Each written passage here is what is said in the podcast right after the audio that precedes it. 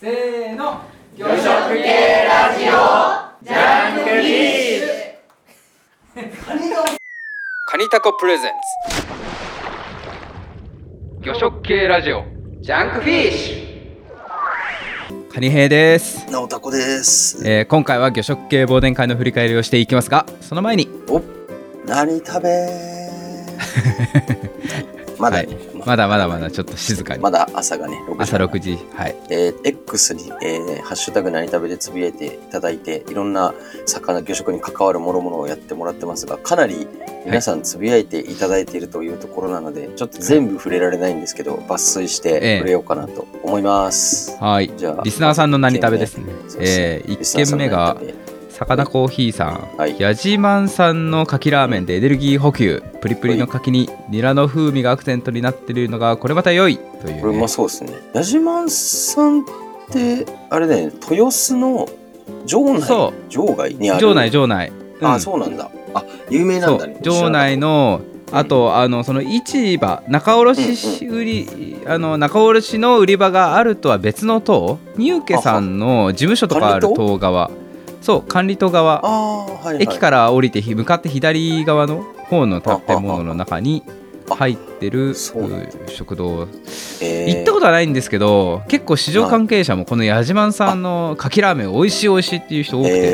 えーいつか食べてみたいんですよ結ね構牡蠣大きいよね、写真見ると。大きいまだでねこの時期キクラゲでとだけど青菜が入ってて、うんなんか醤油っていうよりはちょっと塩塩豚骨系の白いスープですね。そうかな白目かなちょっと茶色がかってるからなんだ味ろ噌味噌もあ入っ、て味るの噌か、これ。どうかなだって牡蠣って白結濁構してる感じが。味噌ラーメンと相性いいじゃないですか確かに、ね。リンガーハットもね今牡蠣ちゃんぽんやってるんですけどあ、そうなんだ。そうえー今期間限定でそれもね、えー普段のリンガーハットのあのちゃんぽんとはうんうん少し味が違って味噌ベースなんですよ、あじゃあもう牡蠣に寄せてるんだそうそうそう、えーうまそうなるほとどいうねいやさかなコーヒーさんありがとうございますこんな感じであありがとうございのますさかなコーヒーさんの魚食がかなり把握できるんでぜひ調べてみてく ださいって感じですねじゃあで次がの次の僕読もうかなえっ、と「夢海あと615魚種食べた人」って名前になってるんですけどはえっいと、夢見さんですね。で、はい食べた魚種613種目、えー13種目、茶色丸旗、えーなんと面白いことに台湾産、養殖の表記は特になかったけど、どうだろう。他に作でも売られてた、ラウンドはなかったっていう。ああのーツイートの時点で613だったのがもう増えてる。あそうねこの日面白い12の月4日に「ハッシュタグ何食べ」つけてつぶやいていただいてますけど、今ね12月10日になったら615魚種にそう、そのアカウント名がなってるから2魚種またなんか食べたんですねなんか食べてたね。うんこれ面白いけど、全然なんか馴染みのない魚種すぎて、まあ旗の仲間でね。すね台湾で養殖されてるんじゃないかな多うんうん分うんうん。これねえ表示、表示的には若干グレーなうんそうね養殖表記が本来必要だけどそうそう必要、うん透明のフグ刺し鉄砂乗せるような皿に薄作りにした丸旗が妻と一緒に乗ってるっていう感じうで、んえーいいですねこれ多分あの一番の需要はホットポットあのうん鍋用火鍋用でしょうねはいはいはいはいうん火鍋用に育てられてるんだろうな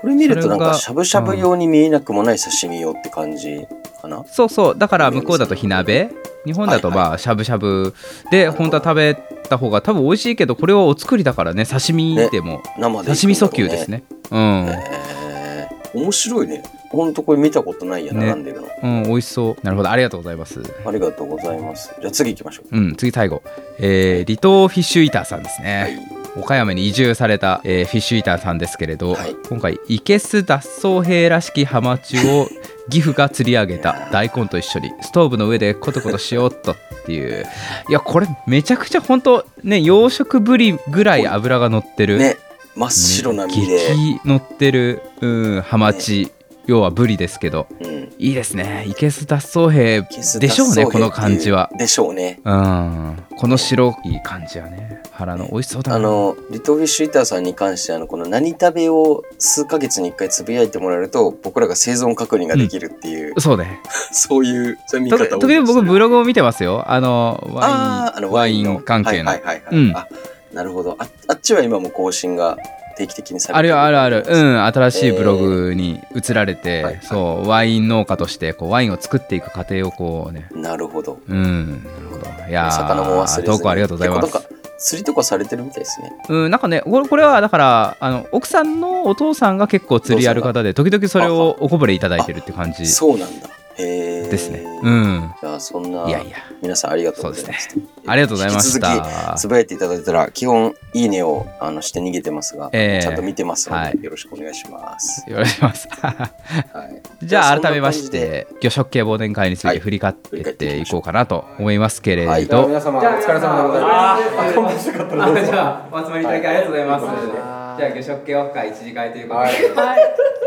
乾杯。あー。概要があれですね11月19日、うちんょっと1か月ぐらい前に御徒町で、えーリスナーの方々を募って、はいえー忘年魚食系忘年会というはい名目で開催させていただきましたと、はい。まあ去年もね すごい盛況だったんですが今年はちょっとあの分けたんですよね1次会部をね2次会で一部二部みたいな。はいはいはいはい。うん、で一次会が持ち込みみんなでいろんなものを持ち込んで魚食しようっていうので、うん。二次会が、まあ、吉池食堂ではい。みんなで飲み食べしまよあ、いわゆる忘年会っぽい感じ。そ居う酒屋でやるみたいな感じでう、うん、やってたん感ですじけでど、そのしたけど前にあれよね、一次会の前によ吉池でちょっとそっかゼロ次会があったわけですそねうそうそう。じゃあそ今の回ぜは僕は一次会のみの参加なので完全にそうちょっとそのそうゼロ次会の模様様子とかあんまりわからないから、そこからはいはいそこはタコさんに聞いていこうかな、そうね、もう勝ち町駅前の吉池で、まあ、複数名で買い出し行きつつ、あの、まあ、魚を買ったり、その場で足りないもの買ったり、これからタコを使いたいから買ってきてみたいのが DM で来たりしつつ。そうねバタバタしてましたそねうそう当日まあ、そう結構リアルタイムでやりながら、魚好きで行くと面白いですよねやっそうぱりあああそうだこうだいそろいろ話しなが見あらあだねこうだとか。うんで、まあ、時間になって、一次会が、まあレン、キッチンがついてるレンタルスペースを借りて、まあ、そこでそうやっねてったって感じなんで、うんそこの話をちょっと主にしていきましょうかね。そうですね、まあ、最終的には13人ぐらい一次会参加してくださってでやっぱ事前にねみんな何を持ってくるのかっていうのがなんかちゃんと全部わからないから、結構、まあ、僕も何を持ってこうとはいはかいドキドキしましたし、被ったらとかね多分みんな同じ心境だったんじゃないかなそとうだなんかあの難しいよ思いねますそねの聞いといたからの難しワいクワク感とあの分かってた方がうんこう整理はつくなみたいのが、そうそうそうあとあの結果的になんか食べるものめちゃくちゃあったしね、そう結果的にはすごおい腹いっぱい食材とすごいお酒の量が集まっそう特にてお酒の量すごかっ たねそう3時間でどこまでいけるんだみたいな感じそうのそう日本酒がだから3本ぐらい、うんうんうんあと焼酎もあワインった3本、日本酒3本ぐらいかな。あったうん。すごい集まったですね。まあまあまあ、ままあまああ、ゆ豊おかな。酒もねなんかええ宮城からあの持ってきてもらったりしつつ魚に合わせたけうどん食べるものの情報量がめちゃくちゃ多いんでちょっと抜粋して触れていきましょうかねそうね。まあ、まず僕が何持ってったかっていうと、えー南蛮漬けと柚子、ぶりの柚子の照り焼きと牡蠣のオイル漬うけ。そうでこれ南蛮漬けが何の魚っていうちょっとね、はいちょいクイズみたいなのをしたんでこのす魚は何がの魚でしょう。え、あ、いいいいこういう食べながら食べながら白い。こ白身。れ確かに産地新潟産。ふみさんタコタコ。新潟。新潟産の魚。はい。鈴木ではございません。え、でも真ん中にそう。これがなんか黒大黒かなと思ったけど、でも黒大にしてはちょっとゼラチン質が強すぎる。この皮のゼラチン感が。あ、すごいグニグニしてる。全部同じ種類の魚そうです。もう一種類。なんか見た感じ。いやこのちょっとなんか反ってるのもなんか気になるああまあそうですね。その皮が結構ヒント。なんだろう。ヘダイ。あ、メダイだ。食べたことあります。違うんですよ。違うんだ。違うんだ。これは多分この場にいる夢海さ人んで。。夢海さん。夢見さん的にこれ何ですかはい、1位。南蛮漬けの話新潟的でもハザードじゃない。この中にいる3人ぐらいは少なくともこの1週間以内にこの魚を目にしてはい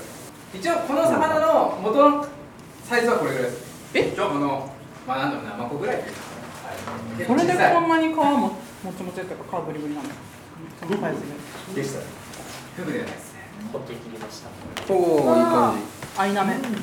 アイナメでもないですねアイナメは多分こんなに皮はグリグリしてないそれぐらいで皮ちょっと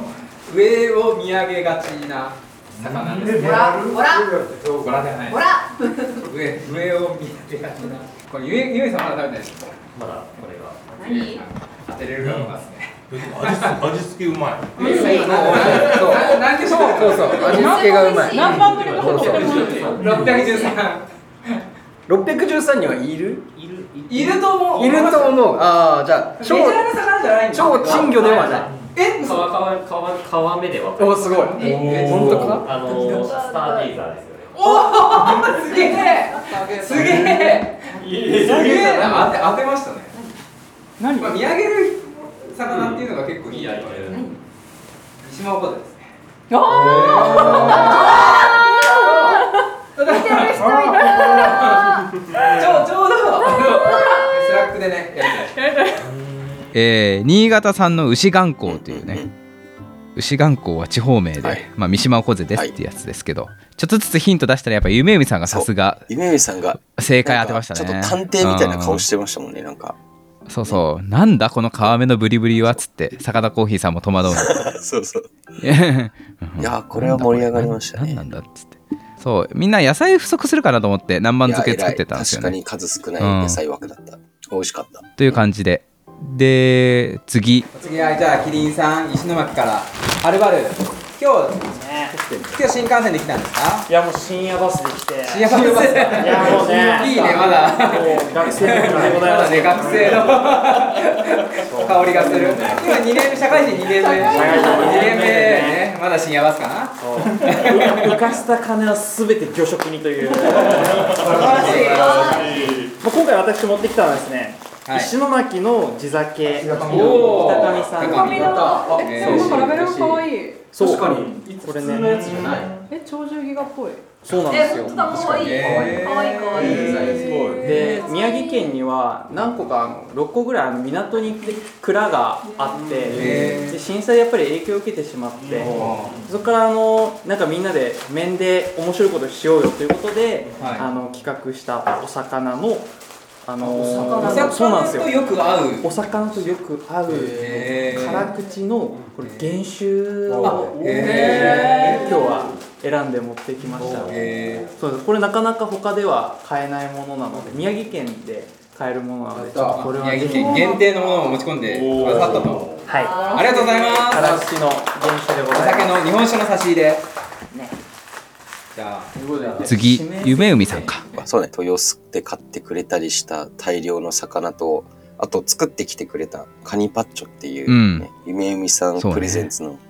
料理なんかも持ってきてくれましたけどそう、カニパッチョが、まあ、おもいい面白いですよね。面白いねなんだっけ、紅ズワイのほぐし身を、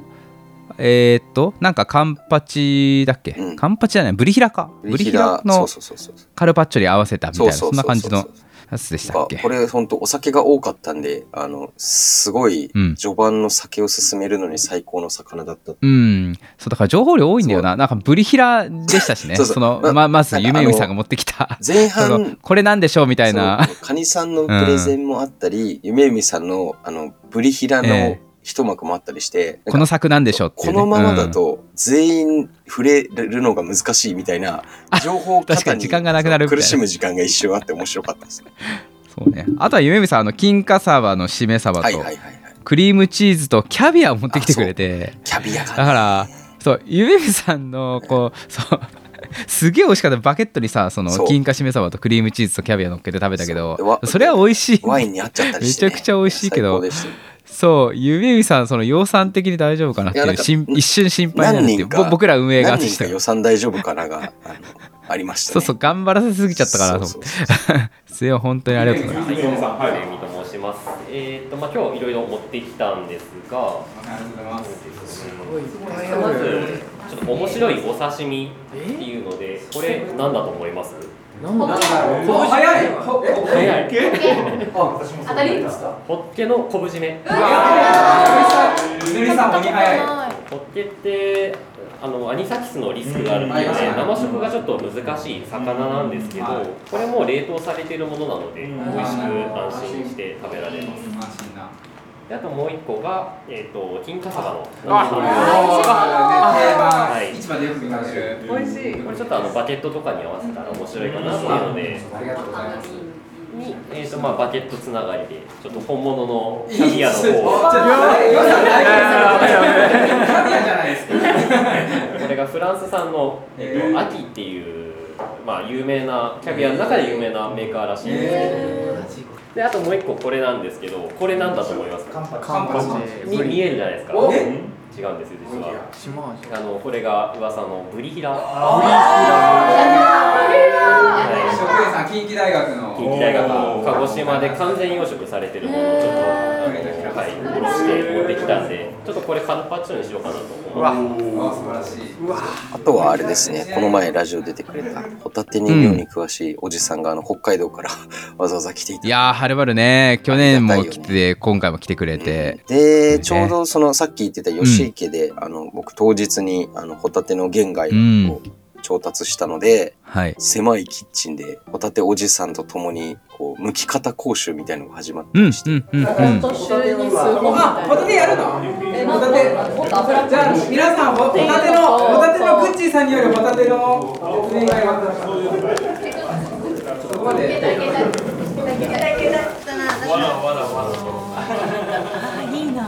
ここにここに口があるんですよね全然わからないあ唇があるわけじゃないので何とも言えないんですけどプランクトンをこし取るそう口があるエラでこし取るんですけど、エラからだんだんこう、ま、中心の方にこう寄せてって真ん中からこうどんどんこっちに寄せていくんですよねここれがまず膨らんでる方が右右でそうですはいそうですはいでホタテは海の中海湖の中とこのこの上上逆あの、90度90度回そうそうそう、うんうんこのこの状態で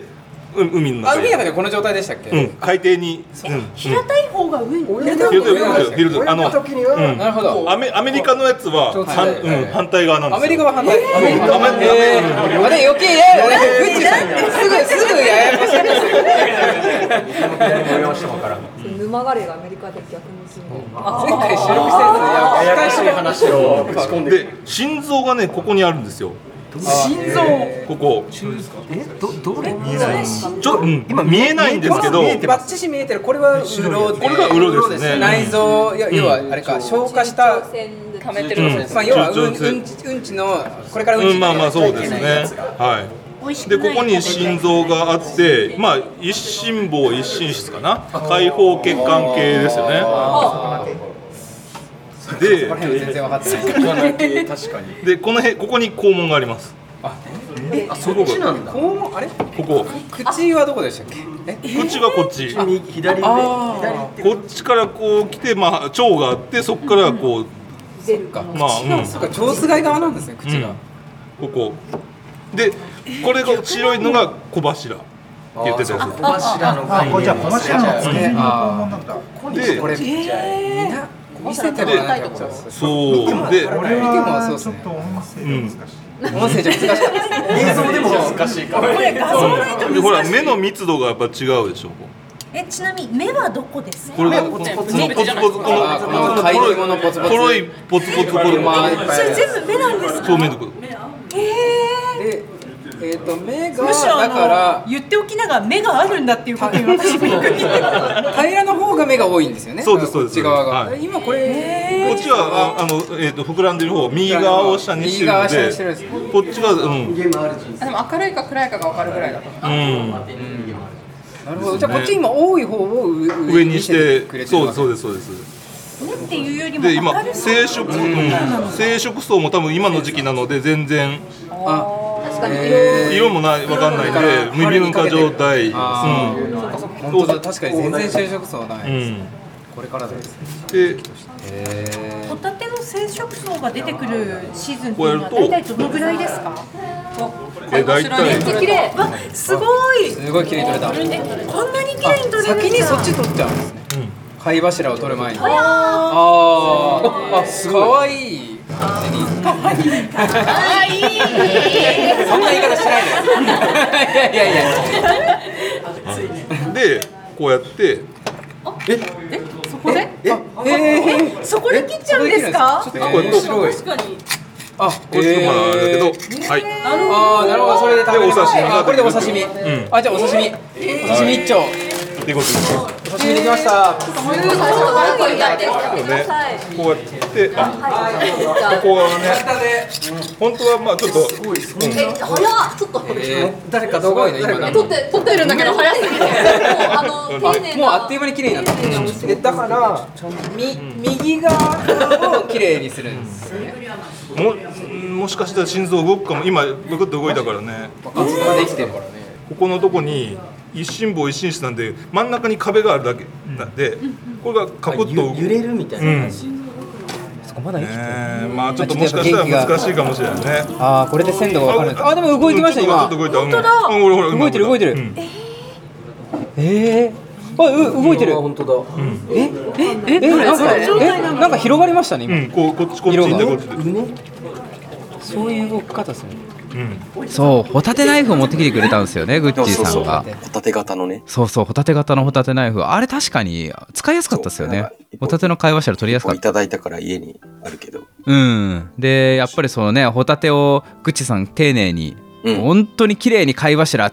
プリンみたいなねそうあんなに取れるんだっていうねちょっとかっこよいうんかっこよかったよねあれうんうんお息子が起きたおタコタコベイビーが起きてタコベイビーが起きたねまあもうそういう時間だね これ、はい、まあまあ大丈夫いけるいけるいけるいけるいける大丈夫ですでまあホタテもあれでなんかよいいなと思ったのが、うんちょっと音声で伝わりづらいんだけど、そのグッチーさんがホタテを持って向いてる周りにみんなが、うんあのもう食い入るように集まってそうねそうなんかみのりさんとかねあさみさんとかみんなねみんな集まったねあの感じがすごく、あのやっぱリアルでやれるといいなっていうのがいいですねここが口でみたいな、ね、そうそうそうそうそうでここが心臓でっていうのラジオで一回やったのどこが上で下で左が右で前で後ろでわけわかんないみたいなくだりをもう一回やったりしてちょっとあれやっぱ面白かったです面白かったですねで次あれですねそのこちらもラジオ出てもらった、あうんの小平さんエビの詳しさがやばいおじえさん、ー、アルゼンチン赤いびおじさんう、ん、によるエビの剥き方とかあとエビ自体のそう講座これも結構リッチな情報量がそう面こ白れいも良かったっすよねねそうなんか頭のここを持つと、みたいなねそう、うん、小平さん絶対アルゼンチン赤いびを持ってくるだろうなと思ったら気やね、うん思いきやちょっとエビの話をそう違うエビを持ってきてくださってでここまずここもったいないんでここブリってやらないんでここパカって取るんですよ、でその次足のとこブリって取るんですよそしたらこんぐらい残るんですよねこれここ重要なんですよででこうでこうこういう感じこうこれ完成形これ完成形ですでここがあの卵がついてる時はここがもうちょっと盛り上がっててそれは当たりです卵ついてる、はい、これ生まれてるやつです、当たりだあそうそうそうそれがうまいですでこの辺がうまいめちゃめちゃ目が合うなこの状で態がで一応この参考までにこの卵のお腹の卵のこの白黒の点々のやつみたいなのはあの本当に目かどうか僕ちょっと確認してないんですけどこれ一応目つき欄ってみんな言ってて、はい、ででこれあのお刺身系の刺身の業界で言うと卵柔らかい嫌がる人がいるこれめっちゃ柔らでたかいだ今それ日本の人ずっと言ってたらうるさいなってなって売ってもらえなくなったってあータイム分け そうそれがタイム分エけビうまうんでこれ結構一応お酒に合う柔らかいから体もいけるなこれそう体も完全にますねでこれでもこれすごいでかいサイズなんで珍しいサイズ本当におばあさんが持ってきた日本酒にめっちゃ合うめちゃくちゃうまいこれに合う日本酒って言っていただけるとどうですか日本酒飲まれる方いますかやっぱエビは美味しいですね小平さんからそのどういったエビかっていうのをコメントをいただいたので触れますそうっすね、まあ、持ってきていただいたのはボイルの甘エビグリーンランド産のボイル甘エビを持ってきてくださりましたと、で学名がパンダルス・ボレアリスなので本北国赤エビになりますということで、日本の北海道とかで取れるのは北国赤エビなのでちょっと違う種なんですよね本北国赤エビ、うん、でサイズが4060っていう激レアサイズですってめちゃくちゃ言ってて,、まあ通常よりちょっと大きいサイズを持ってきてくれたという、えーぐなんかすごいくま詳しい商品紹介すごい、あの情報をいただいてまし情報量てがすごいはいえーこれババーっと言っていきますね、えー日本では一般的な生冷凍の甘エビは日本がかつて技術者を造船させ生産指導しオーダーして今の形で生産されておりますが元々は古くから甘エビはカナダグリーンランドノルウェーアイスランドなどで漁獲されて船の上でボイルされるボイル甘エビとしてヨーロッパを中心に消費されていましたと知らなかったですね生食文化がなかったから茹でられてたんですね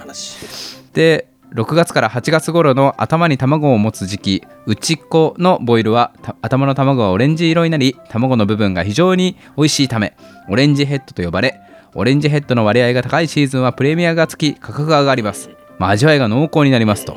うんちょっと業が深いですが、うん、で日本では北海道を中心に消費プラス一部東海地方沼津近辺ではスーパーで販売されていて一般家庭に浸透していますが東京などでは各社トライするもなかなか浸透せずしかし味は激うまなため知る人ぞ知る激うまおつまみとしてエビ業界内では知られております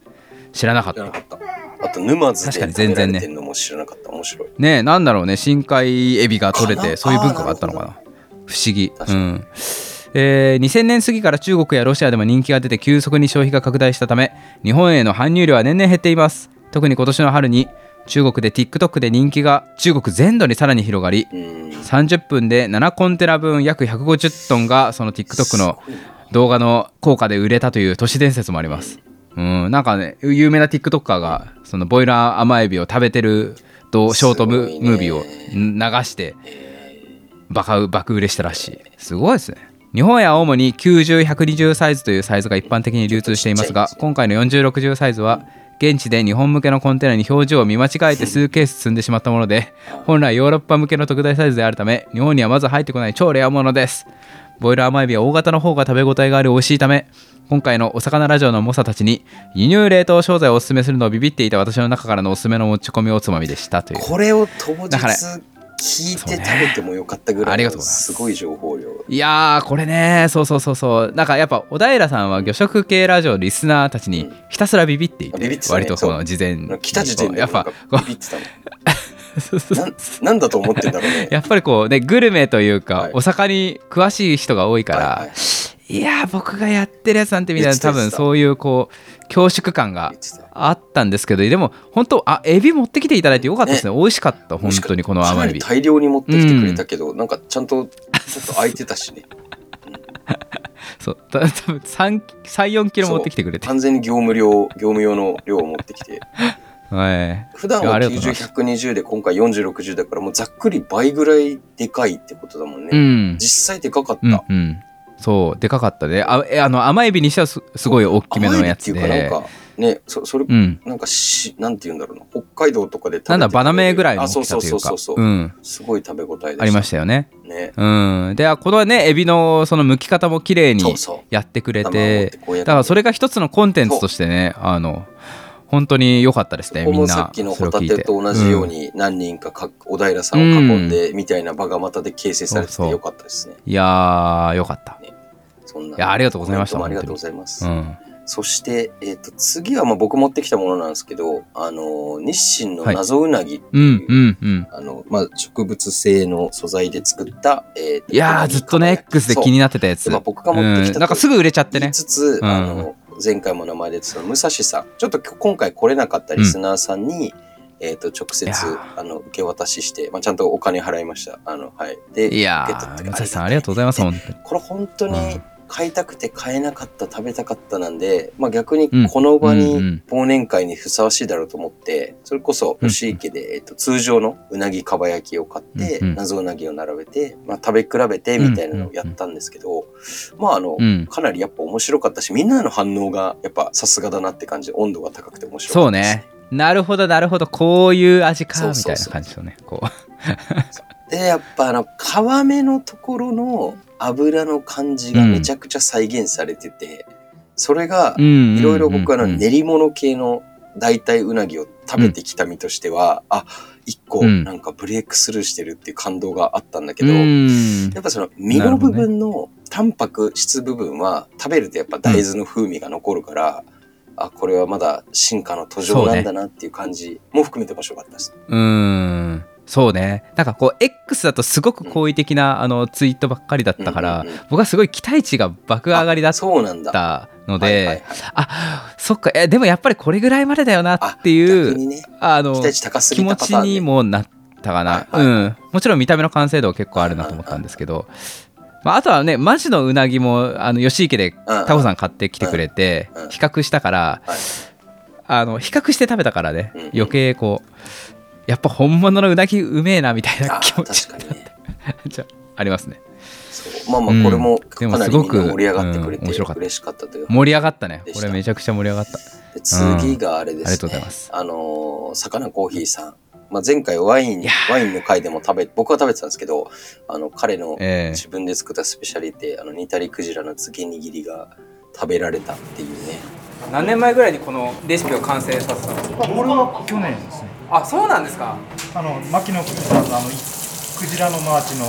CD を聴きながら、まさかおも ろマジ かすごいさん聞きました今あのちょっとクジラの消費拡大クにジちょラっとのマーチが生み出したレシピすごい10年ぐらい作ってるかもそういや僕もそれぐらい、まあ、10年ではないけど5年ぐらい作ってるかも去年開発され実は去年だ好きな人なのかいやでも子供の頃は食べてましたよ普通にあの九州なんでからそうクジラって結構その空気に触れると変色が早くなるあそうそうそうそうイメージがあってなので漬けにするとちょっとあの変色も抑えられるし生臭みも取れるし冷凍なのでやっぱりドリップが結構出るんですよ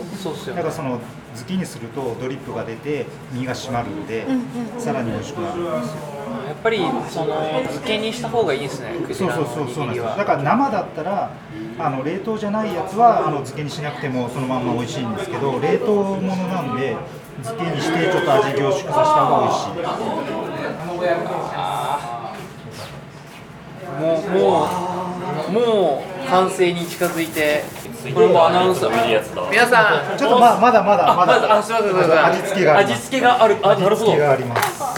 なんか出してきましたねいろんな液体が入った3種類ぐらい入ってますねこれ3種類全部使うんですかあこれはお酢なんでもうこれ使いましたのでこれこれバルサミコとオリーブオイル一つのネタずつにバルサミコ酢を高級バルサミコ塗られてすごいこれちなみになんか筋というか切れ込みは入ってるのはあこれ端っこだからです端っこはこう厚みがある三角形で厚みがあるのであのあの平らにするためにあの切れ切れ目を入れてるああなるほどすごい形までしっかり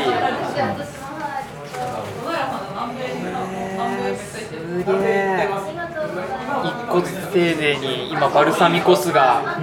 クジラ寿司の上に滴っていますけれどもこの後にオリーブオイルこれも高級オリーブオイル1本 500g ぐらいで多分4000円5000円するすごいっすね超超超高級オリーブオイルうわなんかすごいテカテカしてうまそうっすねちょっとね食べてみてくださいこれはオリジナルなんでお店では食べれないや本当にそうですねもう見た目がめちゃめちゃツヤツヤしててつこれとも赤ワイン合わせて今日の赤ワイン両方とも合うと思ういやめちゃくちゃ楽しいうわーこれはもうまだまだまだまだまだまだまだまだですここからまだもう一工夫ありますえここからまだ何かが うわちょっと待ってくださいすごいなんかミルっぽいのが出てきたこれなんすか胡椒すごい今黒胡椒の最後のお化粧がパラパラパラとめちゃくちゃ細かいですねすっごい粗めではないかなりもうパウダーのような効き目でお化粧がえー、どんな味なんだろうこれもう出してもらっていいですかあはいぜひ赤ワインと一緒にどうぞってちょっと僕の方から出しても大丈夫ですか、はい、まだあと一皿作るんでわかりました出して出してタコさんカリさんあちょっと佐々木さん佐々木さんクジラが来たクジラが来たクジラまだあと一皿あるんで、あの赤ワインと合わせてください。クジラが皆さんできました。まだあと一皿、またあと一皿あるんで。も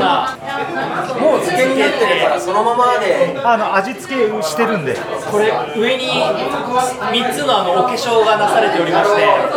バルサミコ酢オリーブオイルそして黒胡椒がすごい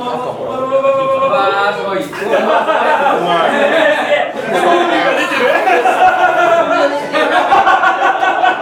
ストローがストローがスえトロークしてますよ。右手で天井に向けてグーパンチ。マジでスーさんこのために来たっていう面白いえー、そんなやつだ。すごいいいところで。これはやばい。これはやばい。これはやばい。これはやばい。これはやばい。こんな柔らかくなるの？クジラめっちゃ美味しい。こんな柔らかくなるんだ。やばい。やばい。どっと柔らかくなるんだ。えこんな柔らかいんですねクジラってまあ、そのクジラもそのグレードがあーあって高いやつはその筋がないんで柔あーらかいんですよ安いやつは結構筋があるんで、ちょっとあの筋ばらなうまカニさん初めてだよね、確か。いや初めてですやっと食べれたっていうね煮たりクジラの漬け握りうんその場で握って食べさせてくれたんだけど、うん僕、クジラがあんまもともと得意じゃないんですけど、まあ、前回もラジオで言ったんですけど、うんこの漬けはうまかった。うーんこれ最初のくじに入れた瞬間はバルサミコ酢と黒胡椒のこのそうだね。バーンってくるかパンチのあらる感じでなんかクジラの臭そうみとは感じ感じないよね。そう感じなくただクジラの臭みはあの消えて臭みというか香りは消えてなくて風味は残ってるっていう。そうそう咀嚼するとねその野手あるあそのうそうそうそうそう香りがうわーっと鼻に抜けるから魚でもないし肉でもない不思議なやっぱクジラだよなっあていうあ、いいレポですね。個性が残ってるうんそう感じでそう大塚さんあの鰹節屋の太古のか大塚さんもいやこれは魚でも肉でも再現できないわっていううんえらく感動してましたよあのストロングフィッシュイーターさんがクジラあだのようやく食べられたってことで、握り拳を天に突き上げてたら、ああそう昇竜拳そう焦点してたからちょっと面白かったです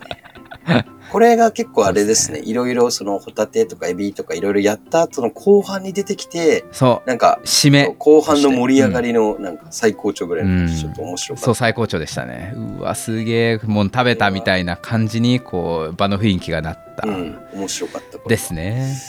いやーありがとうございますありがと本当うございにます。あとはあれです、カニさんの持ち込みで、その食べ物以外にも企画をええ持ってきたじゃないですか。お魚早口言葉ですねはいはいはい。これあの、前リアルイベントやった時よろしく、あの、ご丁寧にええ紙を書いて、そう紙に早口言葉を書いて僕がまず先に早口言葉を言って皆さんにそれをリピートアフターミーしてもら13う人ぐらいの大人がみんなで早口言葉をするっていううん面そうそう白い空間でしたけど。やっぱね結構ある程度皆さん酔ってますしそれなりにこう場盛り上がったのかなっていう感じなんかちょっとあの、わわからないかな、あの、ラーメンズってわかる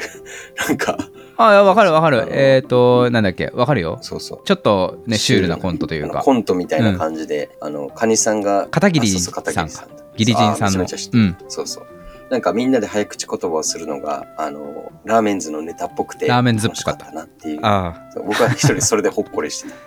た。何言ったんでしたっけレベル1から、えーっとそうレベル1からレベル5までのお魚早口言葉で例えばまあレベル1とかは隣の客は間がき食う客だっていうまあちょっとパロディーみたいなね僕ちょっとあの、やはつを言ったりあはあっていう感じになりつつ、あの、階段を登っていく 感じ。そうその面白さもね、これは良かったん ですよ。そうそう最高くだらないところから始めてちょっとガチなね早口言葉も用意しましたっていう感じそんな感じでで途中でねイカ連合さんの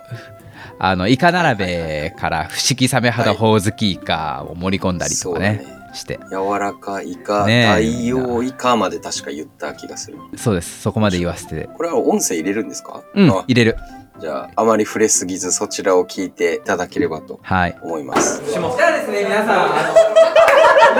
突然突然始まりましたよスケッチブックが出てきたお魚の言葉を突然のスケッチブックこれまあ僕だけじゃなくてちゃん皆さんにも言っていただきますからねなんとお魚レベルそうレベル5までありますからレベル5まではいまであります魚じゃなくてレベ魚レベルル魚グッグレベッルチ魚さん魚魚までありますじゃ あまずレベル1からえそしたらこれですね 隣の客はよく間がき食う客だうわなるほどじゃあ僕が言ったら皆さん言ってもらいます。はい、きますよ。隣の客はよくバカき食う客だ。隣の客はよく間が利く客だこれはね簡単ですからね。はい。に余裕です。余裕ですね。 ね、まだ今時期のまあだんだんねこれからマガキ美味しくなりますから ね。冬時期これからこういう人たくさん見見るかもしれないですね。いかがです かじゃあお次はこれですね。はい。まだらかったらまだ高かっただからスケトウダラかった。わあちょっと難しくなりました た。これちょっと難しいかもしれないですそうです。透けそうじゃないところでさすそがうですスケトウだよ。表情はね、そうでも表情は目としてはじゃあスケトウだ。スケトウだ深い。じゃあ僕に続けて皆さん言っていたいただきますからね。いきますよ。これレベル2ですね。まだらかったらまだ高かっただからスケトウだらかった。まだらかったらまだ高かっただからスケトウだらかった。ちょっと怪しい。これめっちゃちょっとちょおっと怪し酒飲んだ口ではちょっと怪しくなっちゃうい。ちょっと怪しい。まだまだまだレベル2。これレベル2ですよ。大丈夫ですよ皆さん。もうこの人実はまあタラも実は買ってるっていうね。本当だ。確かにタラタラも買ってるんですけど。買ったわ。タラも買ってスケトウだ。そうそうそう。さすがさすが魚魚食の食かなり魚食してる。かなり魚で次ですね。ホタテホタテホタテ欲しいな一個だて。あこれ僕の願望です。これこれ早いこれマンション買った。マンション買った。やっぱ一個だていいなっていう。これ早早口言葉じゃなくてこれ僕の願望です。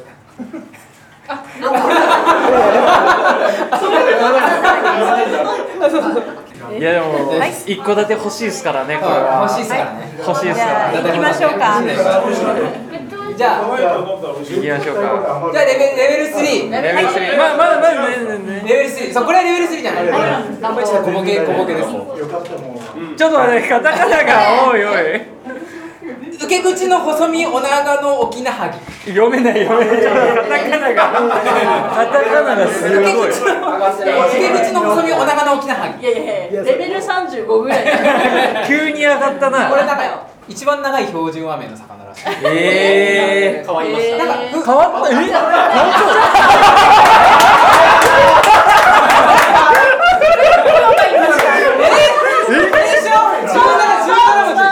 標準和名ではない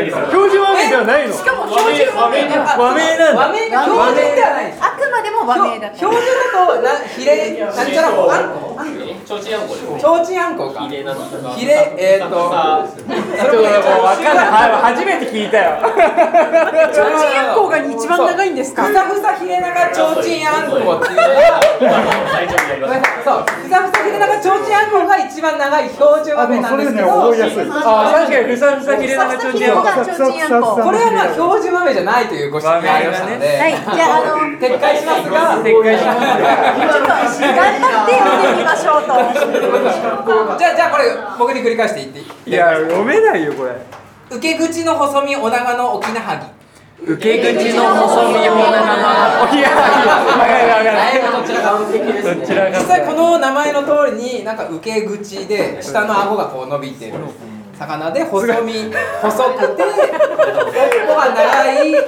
あと沖縄っていうのはあのおじいさんみたいにひげが顎ひげがあるハギカワハギの仲間嵐カワハギが仲間嵐これこれって逆すにごいもう大塚さんがもうパントマイムで全部やってくれてるのがニッチすぎて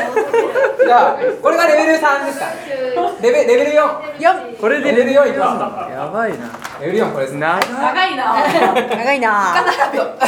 オーストラリアホタルイカモダキ不思議サメ肌ホオズキイカ柔らかイカ大王イカこれ日本イカ連合さんのイカ並びの一節なんですけどタコさんがすげえニヤニヤしてますけど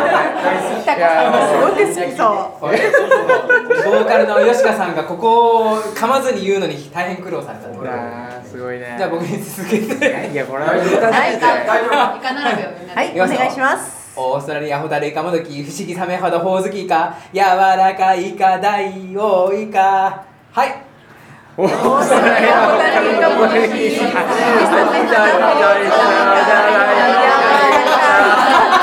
いや言うねえよこれはいこちらかってますけどよしかさんこれすごいねこれが最後じゃないですから皆さん何もあそ三う鷹祭でこの前吉川さんライブやったんですけどその時はもうちゃんと暗記してて完璧でしおた母さんに歌詞をよそうお母さんに練習させてお母さんに練習させてもら って覚えてて何その裏エピソード 近日配信予定なんですよライブの裏はで最後レベルこれで魚レベル魚ですよあもっとむずいもんギャええ英語やだえやだやだもうこれがやだフィッシャーズフリッツフィシェットフリッシェフィッシェフリッシェフィッシェフィッシュットフリッシャーズフリッツこれ意味は、えっと、これドイツのは看病めちゃめちゃ見てるやんドイツでドイツ語ですよこれ最も有名な早口言葉らしくて、へ漁師のフリッツさんは新鮮な魚を釣る新鮮な魚を漁師のフリッツさんは釣るっていういやわかんないわかんない入れ子構造すぎてわかんないじことやってるじゃあいきますよはいうわーちょっとねえーフィッシャーズフリッツフィシェットフィッシェフィッシェフィッシェフィッシェフィッシュとフィッシャーズフリッツフィッシャーズフリッツフィッシェットフリッシュフィッシュフリッシュフィッシュフィッシュフィッシャーズフリッシュ全然ダメ ですね超もう読めなかったというわけでまあ終わりです、はいありがとうございましたお酒が入ってる大人にこれはいけません。これいけませんねちょっと神さんが最後一番怪しいところが酒が入ってるそう予習したんですけどねっていう感じで全部触れられてないんだけど抜粋してもこんな感じですよそうねまあグッチさんが持ってきてくれたイクラとかも本当美味しかったしねあの湧別漁協のイクラ醤油漬け、うんあれもなんかグッチさんいくら持っていくからね酢飯ないですかうんっつったらあの大塚さんが炊いてきてくれるってああそうそうそうそうその感じも面白いそうね 赤須のシャリでをもあれはあれで書いもてきてくれてそう、うん、で大塚さんがしかもなんかあのタコ、タコを吉池で買っといてくださいっつってね買ったタコでアボカドとあえた一品も作ってくれてあれも美味しかったですよねといういやそうそうなんか贅沢でしたねそうぜ多分なんか 贅沢すぎた僕ぐららいもで含めておのおのあの持ち出した持ち出したとか持ってきたものの予算が多分バグってた気がするのでいやーまあ本その当に辺はなんか持続可能な形を皆さんありがとうございましたそうですありがとうございましたっていう感じかなで行って一次会はそんな感じで、で僕は一次会のみで皆さんとお別れをして、大塚さんとかもお別れかとかみのりさんとかもお別れで、まあ大体10人ぐらいになって、えー、と御徒町、イベント自体はええちょっと上野駅に近いところだったから、そこから15分ぐらい歩いたあのところから、えっと御徒町に行って、で吉池えで、吉池食堂あの吉池のビルの上のところで予約してたんで、まあ、ちょっと時間が空いたので、あの時間を潰そうかなっていう時にあの吉池のあるビルの1階になんか角打ちがあって、僕はなんかあーあの牧野久美さん曰くサーモンピンクっていう通称があるらしいんですけどえー味の里ではなく味の里じゃないのよそう俺も知らなかったんだけどさ、へーなんかねあったのあったの、そうそうでそこでお酒とか、へーまあ、軽いつまみとか買えるんだけど、あのーまあ、みんなでビール1杯ぐらい飲んで時間を調整しつつあーなぜかさいいですね1.5魚次コー会ヒーさんがお汁粉食べ始めて、そうお腹がいっぱいですみたいなちょっとよくわかんない一幕ありつつああそうさかサカナコーヒーさん前日めちゃくちゃ飲んでき飲んでたからぐったりしてたみそうちょっとお疲れサカナコーヒーさんだったんですねこの日で時間になってう二ん次会やったんだけど、まあ二次会二次会ですごく盛り上がったというか、いいなよく一次会があんなにあの盛り上がった後にこれだけ話してくれるなっていう感じで、まあ僕もなんかうん嬉しかったんですけど、やえっぱ吉池食堂とはいえあのかなりリーズナブルなプランにしたんですけど、うんお通しがすごいうまかったりとか、へーまあお酒はお酒でずっと飲み続けてたりとかしてたんですけどなんかねえうん日清のやっぱ鮭こう締めにしんみたいなのが、あのお切り込みみたいな感じへでー野菜とあえられたおつまみとか出てきて、あーそういいちょでっとすね北海道へ感ー道東感みたいのがあって面白かったりうんした、うん、おーそうねこれはもうみんな席勝手に移動しながらワイワイやって一応たなん感じかですか、行ったらそのちょっと中部屋を貸し切りみたいにしてくれてて、へーまあ、ないいんでか大きな長机が2つあって二手に分かれて、まあ、途中でちょっとシャッフルしながらあの皆さん交流できるような感じにしてたんですけど、